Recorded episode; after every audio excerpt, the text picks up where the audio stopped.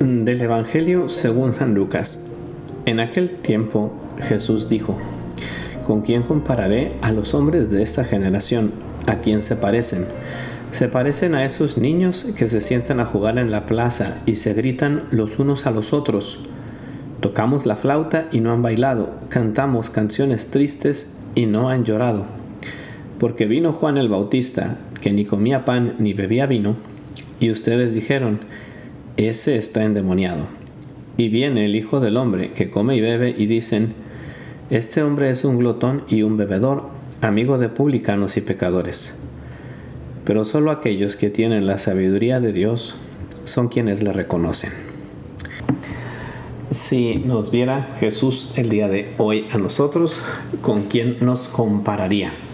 Esa es la pregunta que al menos a mí en lo personal me venía cuando leí este Evangelio. Mm, muchas veces eh, creo que nos puede pasar como les pasaba a estas personas que para todo tenemos pretextos, que en lugar de buscarle problemas, perdón, buscarle soluciones a los problemas, pues le buscamos problemas a las soluciones. Y a veces nos comportamos así con el Evangelio. Como que cada vez que Jesús llega a nuestra vida, pues buscamos un ¿por qué no? Es decir, pues a fin de cuentas ponemos un pretexto para pues para no vivir el Evangelio. No creo que tampoco sea el caso de que siempre sea así y que esa sea nuestra actitud de vida. El hecho, pues ya nada más de que estemos escuchando este podcast y que cada día pues estemos buscando también alimentar nuestro espíritu, es un signo pues que de verdad está esa búsqueda de Dios.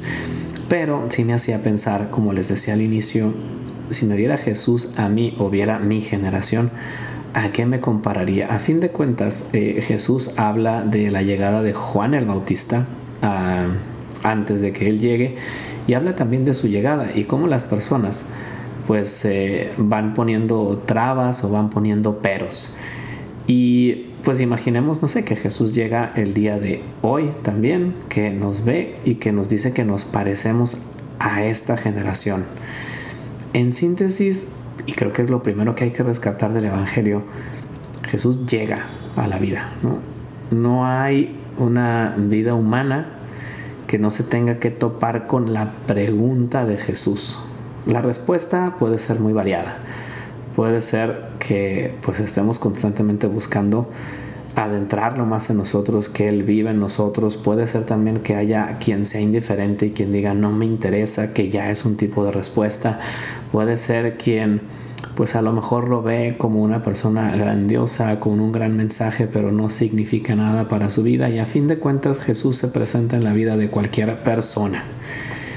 Y, y dice el Evangelio que pues tocamos la flauta y no han bailado, cantamos canciones tristes y no han llorado. Cristo llega de repente a nuestra vida y pues de alguna forma trae algo. Y nos podemos preguntar, ¿qué trae Jesús a mi vida? ¿Y qué tanto pues lo estoy acercando? ¿Qué, qué cosas, qué virtudes, qué propuestas trae Jesús para mí? ¿Y qué actitud pues tengo hacia las propuestas de Jesús, ¿no? Están pues aquellos que ante la propuesta de Jesús del Evangelio siempre se están quejando. O, o están aquellos que, que, quizá ya tienen una fe cansada y nos puede pasar, ¿no? Que ya llevamos un tiempo, tenemos una vida espiritual, estamos arrutinados y estamos cansados de vivirla y hemos perdido la ilusión de, del encuentro con Jesús. Quizá haya una actitud de alguien a quien Cristo le quiere traer plenitud y pues él está preocupado por tener el mínimo indispensable, por hacer en su fe aquello que es estrictamente necesario sin ir más allá, porque me quita tiempo. Están aquellos también que la respuesta que le dan a Jesús cuando Él les quiere traer pues alegría y plenitud eh, es ser una persona promedio, una persona que pues sí, vive su fe, no vive el mínimo, pero tampoco se compromete más allá, no del salto, no crece. Simplemente pues está ahí para ser uno más entre la bola, sin ningún compromiso y sin buscar crecer y asemejarse a Jesús. Eh, está también la actitud de aquel que pues solo acepta de Jesús y de su mensaje lo que él quiere. No es honesto ni consigo mismo ni con Dios y se queda con aquellas partes que le interesan y que le convencen. como si Jesús fuera una mercancía o si fuera una doctrina o si fuera pues un personaje de una película donde te identificas con ciertas cosas y con otras no. Cuando Jesús llega a tu vida, cuando la pregunta de Jesús se presenta en tu vida, pues con Cristo es todo o nada. Cristo no va a aceptar mediocridades.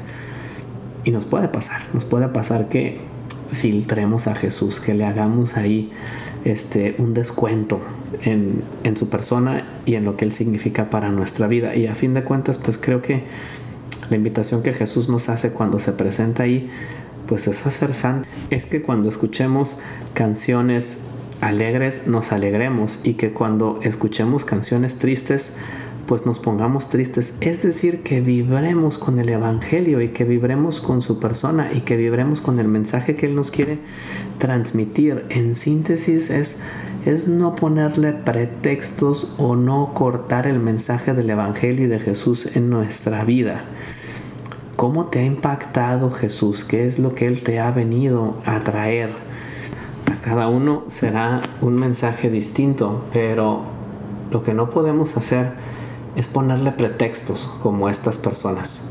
No podemos estarnos escudando en, mentiras, en opiniones, en formas de ser, en mi historia, en tantas y tantas eh, bardas espirituales que tenemos y que no dejamos que ese mensaje del Evangelio penetre en nuestra alma. Creo que Jesús nos invita a tener ese corazón abierto, a vibrar con su palabra, con su Evangelio, a vibrar con Él, con su persona, porque a fin de cuentas pues eso es lo más importante.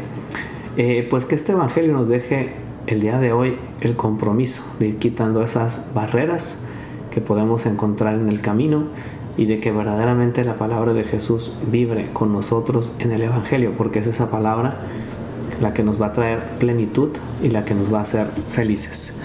Eh, pues que Dios les bendiga. Soy el Padre Evanibaldo Díaz y les invito a compartir este podcast ¿Qué haría Jesús?